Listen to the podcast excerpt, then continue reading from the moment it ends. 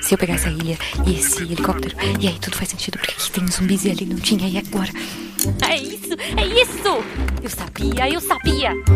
Guaxaverso existe. Como assim? Você entendeu a referência do último episódio? Olha só, faz Tá, o todo Guaxa sabe Espera. o que. O é o Guaxaverso? Era só uma questão de tempo. Todos O Guaxaverso sempre conhecer o existiu. Então nós finalmente Eu quero entender o Guaxaverso. Alguém me explica o que é o Guaxaverso? É, pessoal, não existe Guaxaverso. Eu acredito no Guaxaverso. Mas supondo que ele exista. Guaxaverso, onde o que não existe é debatido. Olá, eu sou Marcelo Guaxinim, capitão deste navio. Sou produtor, idealizador e podcaster do Realidade Paralelas do Guaxinim. Pra quem não sabe, o Guaxaverso é o nosso antigo escudo do mestre.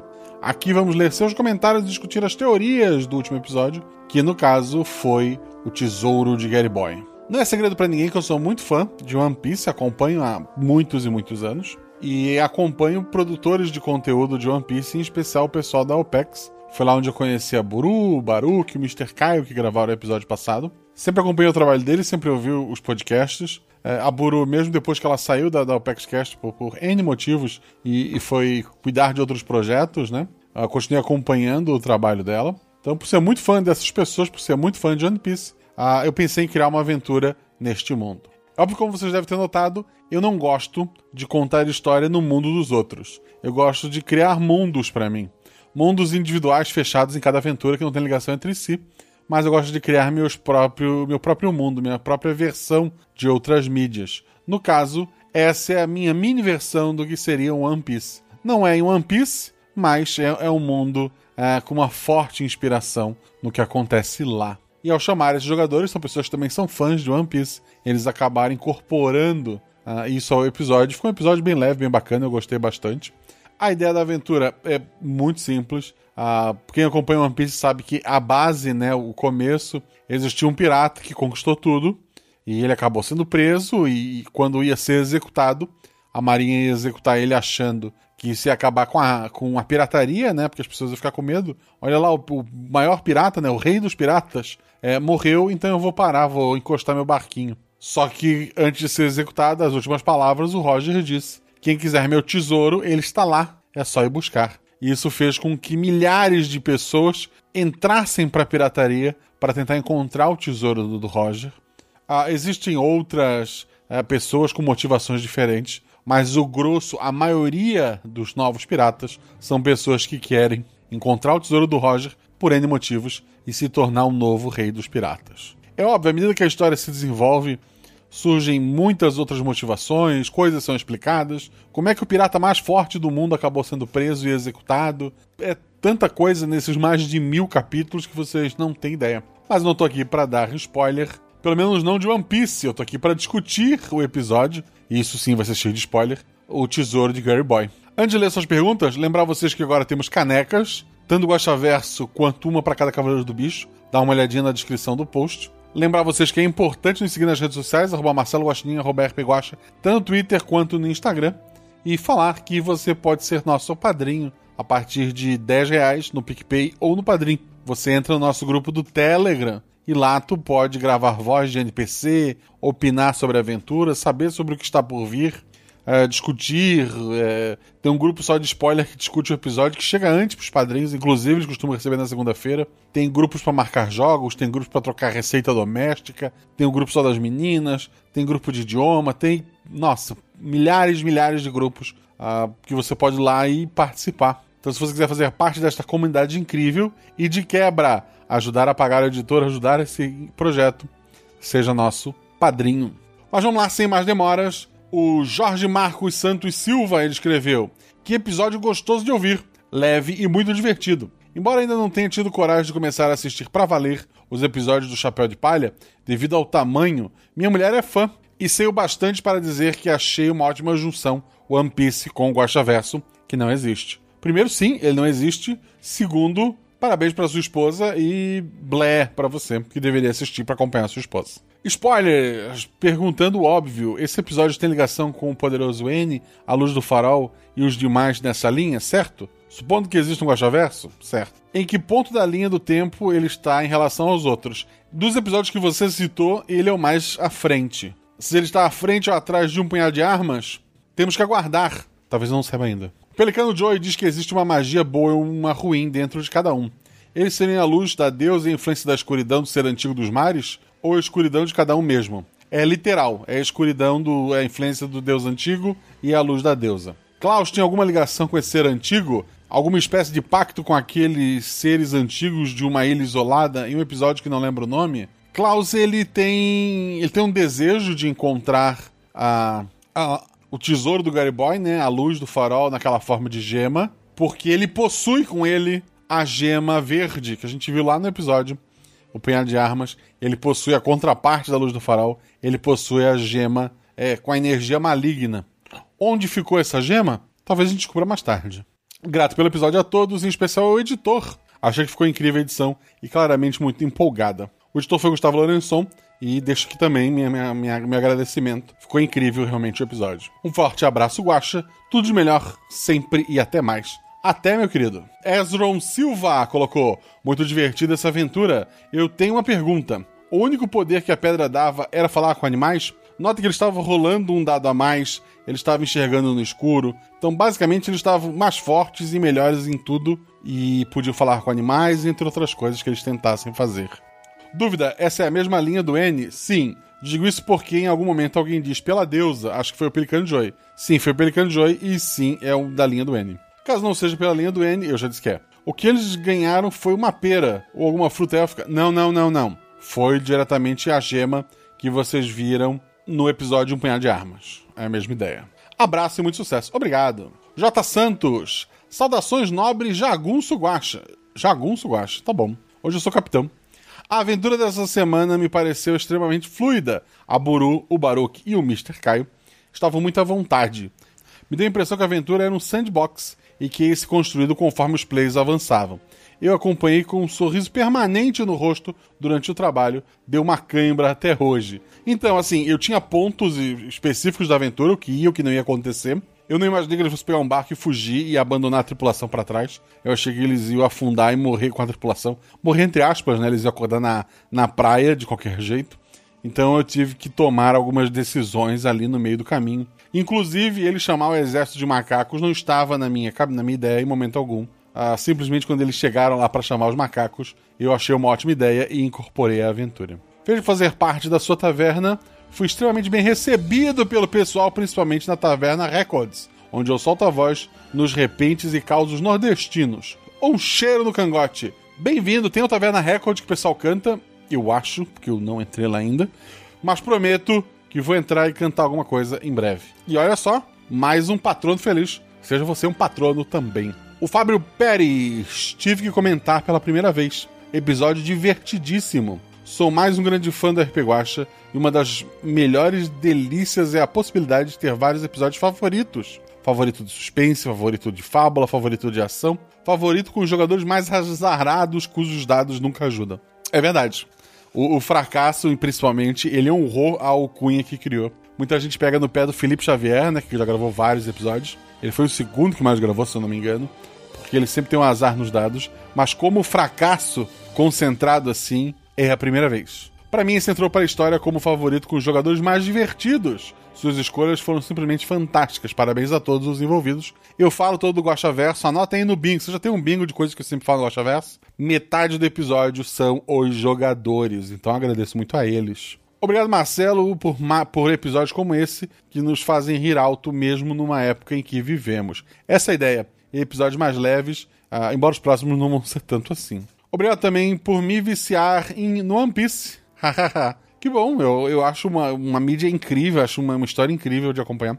Graças a você, ouvi falar no mangá e estou assistindo os mais de 100 episódios do anime. São quase mil do anime, tá? É, não é mais de 100, não é mais de quase mil. Naquele serviço de streaming que não, tem, não te patrocina e que não deveria considerar seriamente comprar e filmar suas ideias. Sim, Netflix paga nós. Disney paga nós. Que você quer? Amazon. E, ah, tá, ele falou mais de 100 episódios e mais de 100 episódios que tem na Netflix. Mas lá Crunchyroll, que também não nos, não nos apoia, e que não produz coisa própria, eu acho. Então não faz diferença para mim. Mas lá tem, tem tudo. Grande abraço com as devidas regras de segurança para você e todos os jogadores. Vida longa e próspera para todos nós, nossas famílias e pro RPGos. Muito obrigado, querido. Um abraço para você. O Canibal. Vim aqui por causa do Baruch da OPEX e tô adorando. Obrigado, Canibal. É, tenta não morder ninguém. O Gabriel Balardino colocou: Ah, que emoção ser uma voz no episódio com essas pessoas lindas da OPEX. Eu ouço desde a época que a Buru era Bururu. E a host do OpexCast é, sim, por muito tempo, quando a Buru tinha podcast, era minha host favorita. Era o meu host favorito, né? Independente do, do sexo da pessoa, eu botava a Buru em primeiro lugar. Mas em breve ela deve voltar com, com podcasts ali, aí, além de participações, tanto aqui no RP Guacha, que já tem mais uma que eu tô querendo fazer, quanto em outros podcasts por aí. Ele continua, né? Era Buru no, no host do PaxCast e a disputa Zoro versus Sanji ainda fazia sentido. Gosto do personagem do Sanji, mas ele deixou de ser um lutador. Sim, sim, assim, não vou, não vou entrar em detalhes, mas principalmente esta semana, no dia que está saindo o episódio, uma diferença foi aberta. As mil referências ao OPEX, como o Bar do Fracasso, sim, essa é uma piada interna, ou Mr. 27, também é uma piada que só quem acompanha o OPEX entendeu. E todas as outras durante o episódio foram deliciosas. Possivelmente o Guaxa vai ler meu nome errado de novo, mas vamos lá. Gabriel Balardino. Balardino. Eu não errei. Mas vamos lá. A Meg era uma megera completa, abandonou a dentista sem nenhum dó, mas ela demonstrou sabedoria ao montar num bando uma dentista num navio resolveria um bocado de problemas. É verdade. Essa dentista, pra quem não sabe, é a Marlene, que é responsável pelas pautas de. a coordenadora, né? Pelas pautas de saúde do SciCast. Então é mais que uma dentista. O fracasso justificou absolutamente seu nome e demonstrou que Jack sabe muito bem como criar um bardo. É verdade. Já o Zegueta desperdiçou a chance de acordar pelado na ilha. Isso não pode ser perdoado. Isso é uma, uma piada bem antiga do, do Baruch, que já foi homenageado em outros podcasts, não no, no, no RPG Watch, mas podia ter acontecido, sim. Ele podia ter perguntado, né? Eu tô pelado. Seria, seria muito bom. Vamos ao Guaxa Verso. Ah, tem um ler mais. Meu Deus. Vamos lá. O pirata Gary Boy encontrou algum tipo de item feito pelo guardião desse universo, como as armaduras do Nelson, ou era uma centelha perdida estilo a do faroeste? Era estilo a do faroeste. É uma joia que foi criada depois para substituir o farol, sabe? Foi criado, em teoria, pelo personagem da Fran pós-aventura, pós-episódio A Luz do Farol. Escute lá para maiores informações, ou não, eu não lembro direito daquele episódio, mas vem dali. Após aquilo ali, se criou uma gema em vez de um farol gigante e se separou os poderes. O ser maligno agora tem uma gema dele que está em algum lugar da aventura e você pode descobrir ainda hoje. E o bem, né, a luz do farol, o N, tem a sua própria joia que estava com Gary Boy e foi passada pro trio de heróis ali, de piratas. Mas o mundo dos piratas não parece ter poder nenhum o que descartaria se passarem no mundo do N, certo ou não? Assim, não é porque todo mundo tem uma centelha que todo mundo faz magia, né? Tem um pouco de, de influência mágica ali em algumas coisas, ah, como o próprio Pelicano Joy, que, que viveu 150 anos, né? Mas é, é o mesmo mundo, sim. Um futuro, mas é o mesmo mundo. Talvez quanto mais avançado é o mundo, a marinha desenvolvida, a navegação, as pessoas comecem a usar menos a magia? Em Neutralinha, essa criatura teria ligação com a criatura do universo da Nick, ou com o universo do Faroeste, ou com uma daquelas derrotadas. Com o universo do Faroeste, provavelmente, já que o universo do Faroeste tem a questão da joia, né? De resto, Nick e. Não, a Nick não faz parte desse episódio. E para voltar ao PEX, se os jogadores tivessem escolhido tomar o navio e fugir deixando o comandante no mar, teríamos um combate naval em um mundo pirata e o navio do Fish Tiger seria afundado a piada do Steiger é só para quem acompanha o One Piece é, muito a fundo. Mas sim, havia a possibilidade de um combate naval. Na verdade, o Klaus ele tinha poderes meio é, do Cthulhu, né? Daqueles deuses antigos. É, ele provavelmente entraria no mar e tentaria afundar com um tentáculo. Seria uma luta bem difícil. No mais, um abraço e mais um episódio maravilhoso como este. Mais um episódio maravilhoso com essas pessoas lindas da OPEX. A edição sempre brilhante com músicas lindas e a narração impressionante do Guaxinim, sempre surpreendente e divertida. E eu espero algum momento poder repetir que eu sabia que eles iam voltar. Também torço que, que voltem. É, a Buru, eu já tô planejando uma aventura, isso eu prometo. O Caio Baruch, talvez. O Baruch tem mais chance, porque o Caio, ele nem escuta, eu acho. André Trapani. Ó, oh, André Trapani é lá do, do SciCast, grava SciCast, é uma pessoa que futuramente estará por aqui. Ele já aparece em voz de NPC, ou vai aparecer, eu não lembro agora. Eu tô vivendo em vários tempos diferentes. Mas é uma pessoa que um dia você verá como jogador aqui. Foi muito bem recomendado pela Deb. E agora ele, ele deve estar, tá, tá, sei lá, feliz ou apavorado em casa, porque é a primeira vez que eu tô falando essa informação. Mas ele foi muito elogiado pelo pessoal do, do Deviante, né? E principalmente pela Deb, que defendeu a sua participação. Mas voltando então para o que o André Trapani escreveu, Guaxa, a meio episódio, conseguiu partir de um mundo de One Piece cheio de referências gostosas, mérito seu dos jogadores e do editor, e seguir para um rumo bem RP Guacha. Gostei especialmente daquela abertura estilo poder, fama, riquezas, achei demais. Foi ideia totalmente do Gustavo, do editor, agradeçam ele, eu não tinha pensado nisso. Inclusive a Deb, quando foi revisar, a Deb não viu One Piece, ela não entendeu nada, ela perguntou, isso tá muito jogado, isso não faz sentido. Aí eu falei, não, faz sentido, eu mostrei a abertura do, do One Piece. Não sei se a convenci, mas a, acabei deixando porque é, é mais uma referência, né? Ele continua. Queria deixar registrado que já acompanhava One Piece, até pelo site da OPEX, mas comecei a ouvir o Pauta Secreta e o OPEXcast agora que voltou, por sua participação por lá. Ah, muito, obrigado. Assim, eu, eu, eu, tenho ouvintes que eu ganhei por participações da OPEXcast lá atrás, e eu fico feliz de estar devolvendo alguns ouvintes para lá agora. Ao episódio, acho que vai ficar com o Ver Mais, que você gosta tanto. Não tem o Ver Quer dizer, se tinha, eu cliquei já, eu acho. Mas. Vamos lá. Eu acho que tinha sim. O farol do episódio, imagino eu, é o farol do episódio do farol. Mas o mundo pirata não tem magia. Então se trata de outro mundo mais humano, talvez o mundo, mesmo mundo do Velho Oeste. Não, é aquele mesmo mundo. É aquele mesmo mundo. Ele tem menos magia porque ele tá do outro lado do mundo. Ele, ele tem algumas peculiaridades ali que eu pretendo explorar futuramente. Mas é o mesmo mundo, só que muito, muito tempo à frente.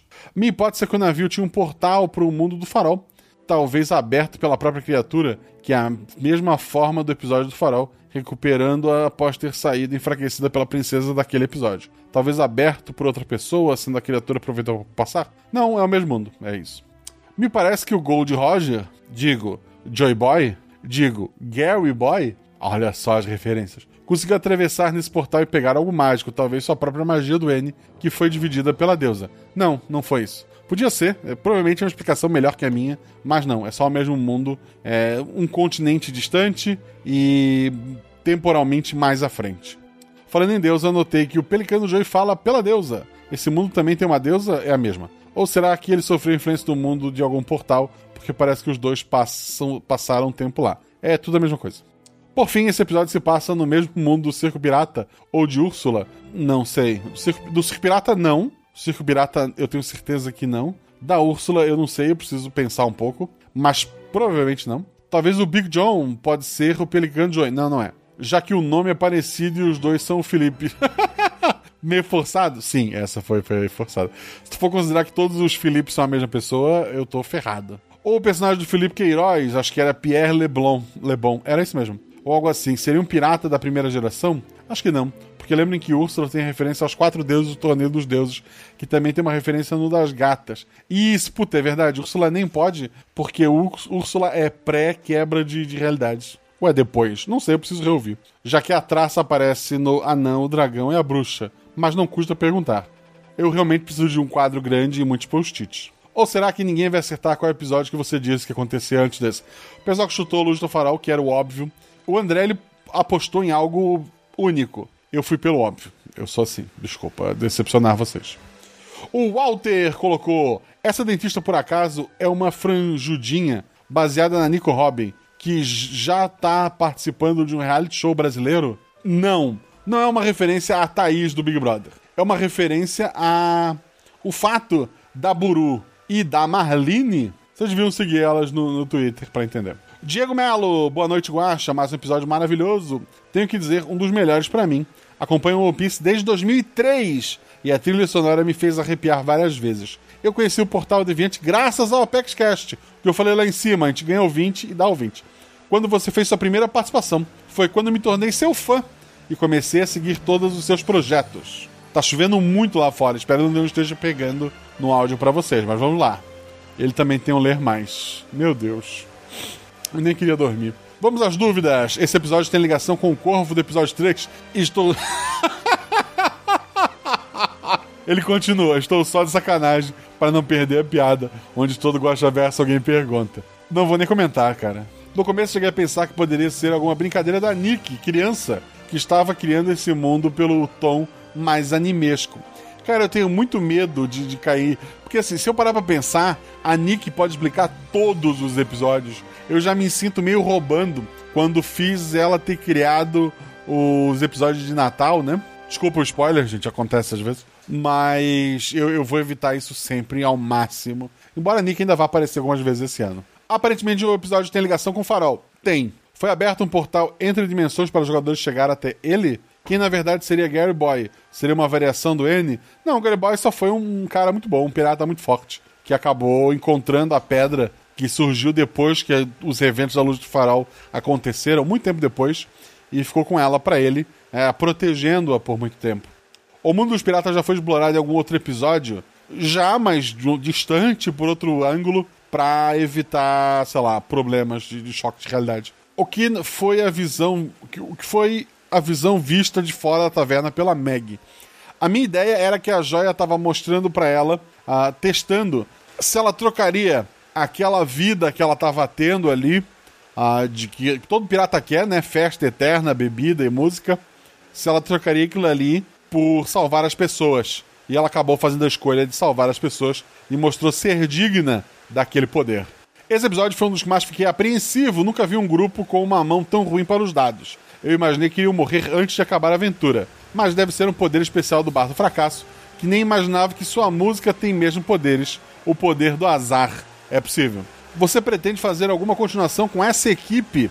Gostaria de ver mais uma aventura dessa tripulação, agora conhecendo mais sobre os novos poderes. Não planejo, mas não é impossível. Mais uma vez, muito obrigado, Guaxa, por nos proporcionar essas aventuras maravilhosas. Aliás, meu nome é Diego. Na maioria das vezes você lê meu nome como Diogo Melo. Um grande abraço. Diego Melo, eu acho que eu li certo dessa vez? Será? Nunca saberei. Na verdade, eu sei a hora que eu estiver editando, mas eu não vou arrumar, não. William Fetter também tem um lemais. Vamos lá. Boa noite, Guaxa. Primeira vez que comento, espero que estar no lugar certo. Você está no lugar certo. Se você veio comentar sobre o episódio do Gary Boy e não veio falar do Corvo, você está no lugar certo.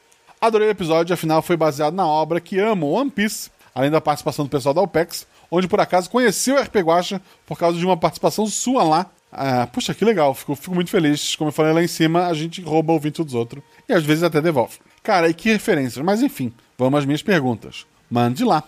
Apesar desse episódio parecer ser uma história à parte, porém me deu a impressão de se passar no mesmo mundo farol. É isso? É isso. Ou eu tô viajando? Não, não tá. As criaturas citadas, tanto na visão da capitã do bar quanto o vilão final também são parecidos com as do mundo de Tulu e Azul. Acho que é assim que escreve. Eu não lembro, acho que é assim também.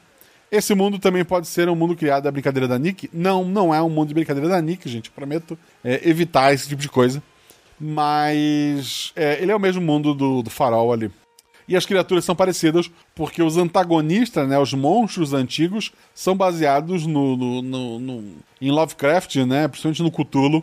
Então eles sempre vão ter uma referência entre si porque são similares. Agora, quanto aos jogadores, não preciso nem comentar que amo essa turma. E eles têm uma relação muito boa e uma química excelente, apesar do bar do fracasso, que comprou o bar do fracasso, essa era a piada do bardo, pois que mão ruim, meu Deus, merece o nome, é, é verdade. O Segueta não peguei o nome dele, é só porque é, é o Baruch, né, gente? O nome do Baruch, por sinal, pra quem não sabe, não é apelido, é, é Baruch mesmo. Eu também não acreditava. Tava acertando tudo Será que ele é mesmo cegueta? Então, ele atirava por instinto, né? Para quem tá em dia com, com One Piece, talvez é algum poder de observação. Ah, ele botou, ele continua aqui. Não errou uma no episódio. Agora não gostei da Meg abandonando os Minions do bando. E isso não é muito legal. Além do que juro que esperava uma puta batalha naval no início da aventura, mas resolveram abandonar o barco. Também me pegou de surpresa, mas RPG é isso, gente e seguir isso me decepcionou muito, mas depois que os macacos se mostraram muito mais úteis que o bando dela, eu entendi por que abandonaram eles. Agora, dentista do bando, sério, ripacas. Quem pegou a piada. Eu já dei a dica ali em cima, gente, mas quem pegou a, a, a piada na hora deve ter, ter, se divertido. Mais do que eu, inclusive. Mr. 27, o macaco, amei, mas eles se tornaram o bando do novo rei dos mares. A rainha, no caso, foi genial mas que me deixou mais encucado o que era aquele poder que eles ganharam da joia. Visão no escuro, falar com animais, mas uma resistência física maior? Seria essa uma versão sua de Akumas no Mi? Para quem vê One Piece, é uma fruta que dá poderes. Quase isso. É um motivo para dar poderes ali para eles, né?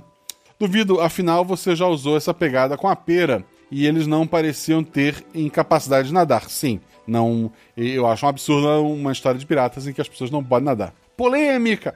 Vamos lá. Falando na pera, seria algo similar, tipo, eles acabaram virando elfos ou algo assim. Afinal, humanos eles não eram, com certeza. Eles eram super-humanos, põe ali. Acho que é isso tudo, o que me veio para comentar. E de novo, espero estar no lugar certo. Amo seu trabalho e continuo firme e forte apoiando como padrinho. Obrigado! Apesar de eu não usar muitos grupos por não conseguir acompanhar o ritmo deles. Eu também não acompanho, cara. Mas tô lá, é só me marcar. Marceles Rei.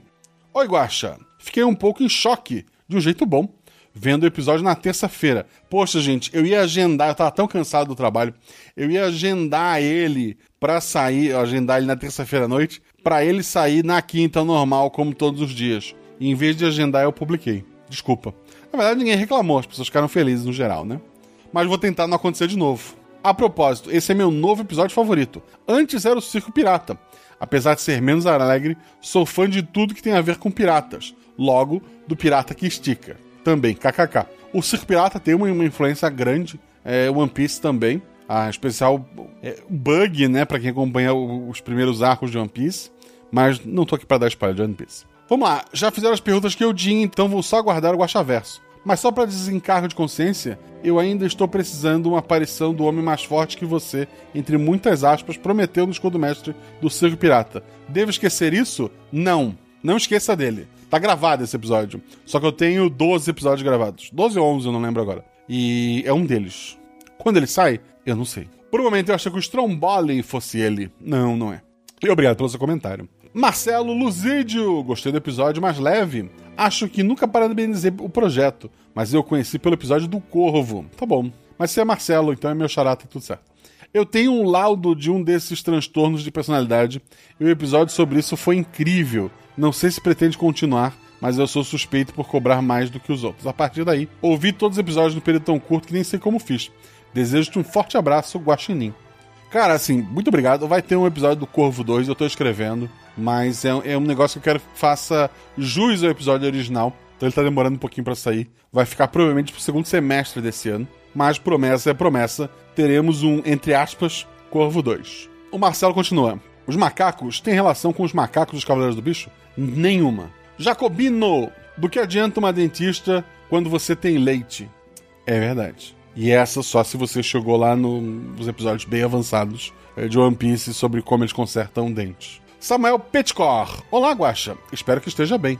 Então, tamo indo, né? Mas, mas obrigado. Espero que você e todos os ouvintes estejam bem também. Sobre o episódio, deixo algumas considerações. Parabéns pela referência ao Hércules da Disney feita pela Buru, logo na sua descrição do personagem.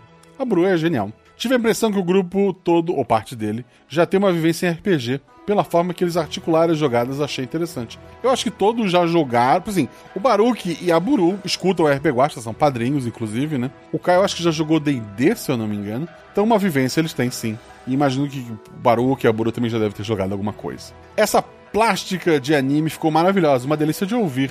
Enfim, obrigado pelo episódio. Eu que agradeço seu comentário, querido. Tô desistindo! Não desista, querido. Que bom que você voltou a comentar. Foram os nomes de personagens mais perfeitos de todos os RP Guachas S2. Obrigado. Seu nome não combina com você porque você é uma pessoa que está sempre aqui, que não desiste. E eu tenho muito orgulho de você, meu guerreirinho. O Sadizafonato Júnior. Ohayô Tanuki-san. Ou será que não és um Tanuki, sim uma rena que comeu a Rito Rito no Mi, modelo podcaster? Não, eu não sou a rena, eu sou um Tanuki. Sempre estou ouvindo as aventuras e os escudos, mas nunca consigo comentar por falta de tempo para conseguir vir deixar os meus comentários. Conseguiu? Comentou faz dois dias, o episódio saiu antes, talvez foi isso que te deu uma chance a mais, né? Foi muito boa a participação do pessoal da OPEX. Achava que além do Baruch teríamos a participação do Mr. 27 e da Lyre, a timoteira do bando. Eu gosto muito de todo o pessoal da OPEX. Gosto muito da Lari. Ela agora, não sei se ela tá, tá, ela tá mais sumidinha do, da OPEX, né? Dei o Mr. 27 também, mas ele é uma força da natureza. Eu não sei o que seria o Mr. 27 jogando RPG. Mas é uma ideia, talvez para um futuro, uma quarta geração, quando a Meg for passar o bastão à frente, eu chame essas criaturas ou outras. Tem a Elisa que, que não come bala, tem a Beca, né? Então talvez, talvez. Se eles ouvirem RPG Guacha, por que não chamá-los, né? Eu sempre evito de chamar quem não escuta. Mas vamos ver, vamos ver, vamos ver, vamos ver. Agora as questões. E, nossa, tem um V a mais quilométrico. Vamos embora. O Segueta era cego mesmo ou apenas o nome, pois em algumas passagens me representava que ele não conseguia enxergar. Eu entendi que ele não conseguia enxergar, é, ele não conseguia enxergar, né? A, a, minha interpretação do personagem é que ele não conseguia enxergar, mas ele meio que enxergava, entre muitas aspas, por instinto, sabe? Ele, ele sentia as coisas e assim ele acertava as coisas. É anime, né, gente? Aí pode. Por quais cargas d'água Mr. Caro foi escolher um bardo para jogar numa aventura que certamente teria mais efetividade se fosse um carpinteiro? Até esse episódio, pensava que o Smoker e o Jack eram azarados e sempre se ferravam. Mas depois de ver o fracasso, definitivamente não me faz jus a ele. Seria possível afirmar que ele é o sócio proprietário de um certo estabelecimento ao qual o querido mamute do Kaido também é dono? É verdade. Isso é uma piada bem específica do One Piece, mas eu concordo.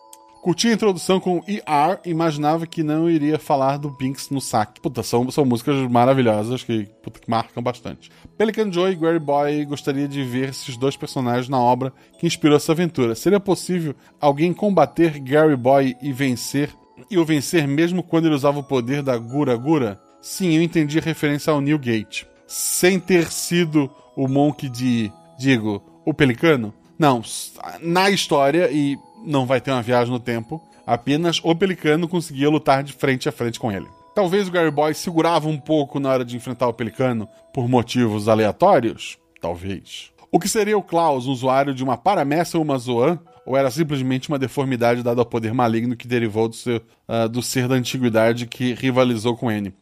Existe uma joia verde que deu esse poder a ele. Essa joia verde foi ignorada pelos jogadores. E era isso que dava o poder a ele. Aboru, ao escolher uma dentista para o bando e ao fazer a escolha de salvar, de quando o navio estava afundando, demonstrou ser digno do título de megera e sábia também, pois ajudaria a evitar vários problemas em relação à saúde. A personagem da Buru me lembrou muito do herói Rank S de One Punch Man, Bastão de Metal, o qual também se utiliza dessa arma para aniquilar seus inimigos, da mesma forma que a Meg aniquilou o Klaus. Não sei se a referência foi essa, mas é uma boa referência também. Eu acho que a referência dela foi mais a Álvida do, do One Piece, mas Talvez os dois, por que não? Mr. 27 como líder dos macacos foi uma excelente escolha. Vou te dizer que quando os jogadores perguntaram o nome dele, eu ia seguir o nome que o Mr. Caio deu. Ele estava chamando pelo mesmo nome do, do macaco do, do latino. Então depois eu pensei e pedi para os jogadores: posso fazer um, uma correção? E daí mudei o nome para Mr. 27, que para quem não sabe é uma das pessoas que grava lá o ApexCast. É uma força natureza que grava podcast lá. Ainda mais ele querendo só se divertir às custas dos outros. O ataque desses animais não deve ser menosprezado, o fracasso que o diga, já que pode destruturar todo um bando, é verdade. Qual foi o motivo do 27 não querer se unir ao bando? Não sei, será que vamos descobrir hoje? Por mais que os tripulantes originais da Megera fossem um bando de inúteis, seria correto afirmar que o Príncipe dos Mares também tinha uma tripulação formada quase que exclusivamente de zeros à esquerda. Entenda que eles só enfrentaram os tripulantes depois de ter pego a joia. Então, por mais que não, esteja dando para sentir exatamente a diferença de poderes, os jogadores já estavam rolando três dados, por exemplo. Os jogadores já estavam muito mais fortes que humanos normais. Então foi isso que deu uma vantagem para eles.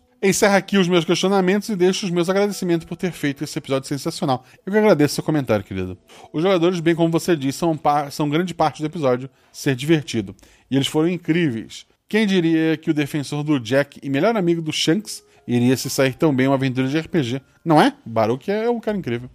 E para terminar o meu comentário, que com certeza tem a ver mais que tanto adoras, lhe pergunto qual Akuma no escolheria se pudesse. A do Guaxinim, provavelmente, do, da, sei lá, uma modelo Tanuki, né? Pela piada. Mas a que seria mais útil, obviamente, alguma logia, talvez um poder da eletricidade, poder, sei lá, carregar meu celular onde eu estiver. Seria bacana. Aguardando mais pautas com a tua participação, só o Baroque chamar. Principalmente nos capítulos em que mostrarem que o Chopper não é somente fofo, também torço. Abraço e se cuide, meu caro. Você também, se cuide, querido. Juan Francisco, olá, Guaxa-san, tudo bem? Espero que sim. Então, sim, é. Tirando tudo de ruim, eu tô ótimo. Eu recebi recomendação do seu podcast pelo Spotify e sempre deixava para depois. Depois de ouvir sua participação no Pauta Secreta da OPEX e a recomendação deles, decidi dar uma chance e, sinceramente, me arrependi de não ter ouvido antes. KKKK. Eu comecei por essa aventura e estou adorando ouvir as outras. No momento, ouvi das Princesas Orques e o episódio A Casa, e estou amando cada vez mais ouvir sobre esse Guacha Verso. Tu tá ouvindo de trás para frente? tá? Hum, Assim, tirando Cavaleiros do Bicho, que são uma sequência, um, dois, três e quatro que tá pra sair, você pode fazer isso sim. Agora lá vão duas perguntas com spoiler. Com a morte do Klaus, o que acontece com a energia das sombras que ele detinha? Foi por uma joia verde. Ele foi para dentro dos nossos heróis? Não. Ele foi parar em algum canto do mundo? Não. Ela foi perdida completamente? Não. 2. Como você disse que isso se passa no mesmo mundo das princesas orcs, será que tem chance de um crossover ao aparecer um pirata meio humano, meio orc com uma imediata elfa? Talvez. Não, talvez, não é impossível. Talvez. Tem que botar na ponta do lápis as datas direitinho. É, não exatamente as mesmas, mas tá aí uma ideia. Obrigado pelo comentário. Icemaker Zero. Olá, Guaxa, seu lindo. Ah, assim eu fico ruborizado. Eu, ouvintes, seus lindos. Aí vocês ficam ruborizados. Como você está? Tô bem. Tirando, tirando a pandemia, né? Umas coisas aí, mas tudo bem. Parabéns pela aventura, ficou muito divertido e os jogadores deixaram ela bem engraçada. Jogador é metade do episódio. Sempre digo, sempre vou repetir. É um dos episódios em que mais ouvi você rir e acho muito massa quando o mestre se diverte, também ri bastante, com os personagens se acertando e caindo quanto à história. E fora que eu digo e repito, eu sou fã desses três, sabe? Não é só é, um guaxaverso com amigos, é um guaxaverso com amigos e pessoas que eu sou, sabe, muito fã. E a minha filha é fã da Buru, inclusive. Acho que entender as ligações dos dois tipos de energia e da criatura com tentáculos sendo originadas pelo N e a criatura no fundo do mar. É isso. O jeito como foi usada foi muito bom. Obrigado. Acabou dando uma vibe One Piece mais Cthulhu, combinação linda. Beijo pra quem estiver ouvindo e até a próxima. Até a próxima, meu querido. Um beijo pra você. Um beijo pra todo mundo que comentou. Teve menos comentários nesse episódio. Não sei se é porque ele tem menos é, ligações, porque ele é mais leve, ou talvez o pessoal não curta muito anime. Não sei. Conta pra mim. Mas o fato é que os comentários do episódio de hoje eram esse. Falei lá no começo, se você puder e quiser, seja nosso padrinho. Quero agradecer aos novos padrinhos. Um muito obrigado especial ao Wilker Souza, ao Fernando de Ciarcio. Eu devo ter errado, Fernando, desculpa. Ao Christian Bastos, ao Lucas Fernandes Oliveira, a Karina da Silva Rodrigues, ao Roberto Spinelli Filho, o Pena, ao Vitor Breda, a Fernanda Alves de Carvalho, ao Silvio Mizono Rodrigues, ao Everton da Costa Almeida, ao J. Santos, ao Giovanni Pinheiro, ao Valdo Raia, ao João LD Dantas e ao Joque. Joque. Não sei pronunciar, não é um nome de verdade. Ou é? Se Baruque é nome, seu pode ser nome também. Muito obrigado a todo mundo que apoia esse episódio, muito obrigado a todo mundo que ouviu até aqui. Um beijo no coração de vocês, se cuidem. Se puderem, fiquem em casa, usem máscara, pratiquem o isolamento social. Tá acabando. Quinta-feira que vem temos mais um episódio. Beijo no seu coração e até.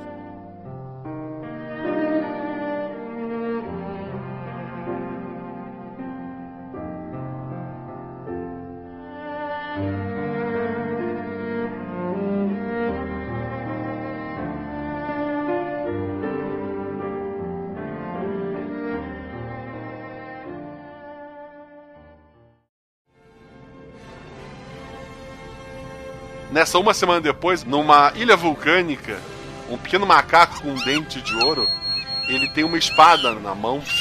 Essa espada tem uma joia verde é, embaixo do cabo. E ele olha para essa joia fixamente. "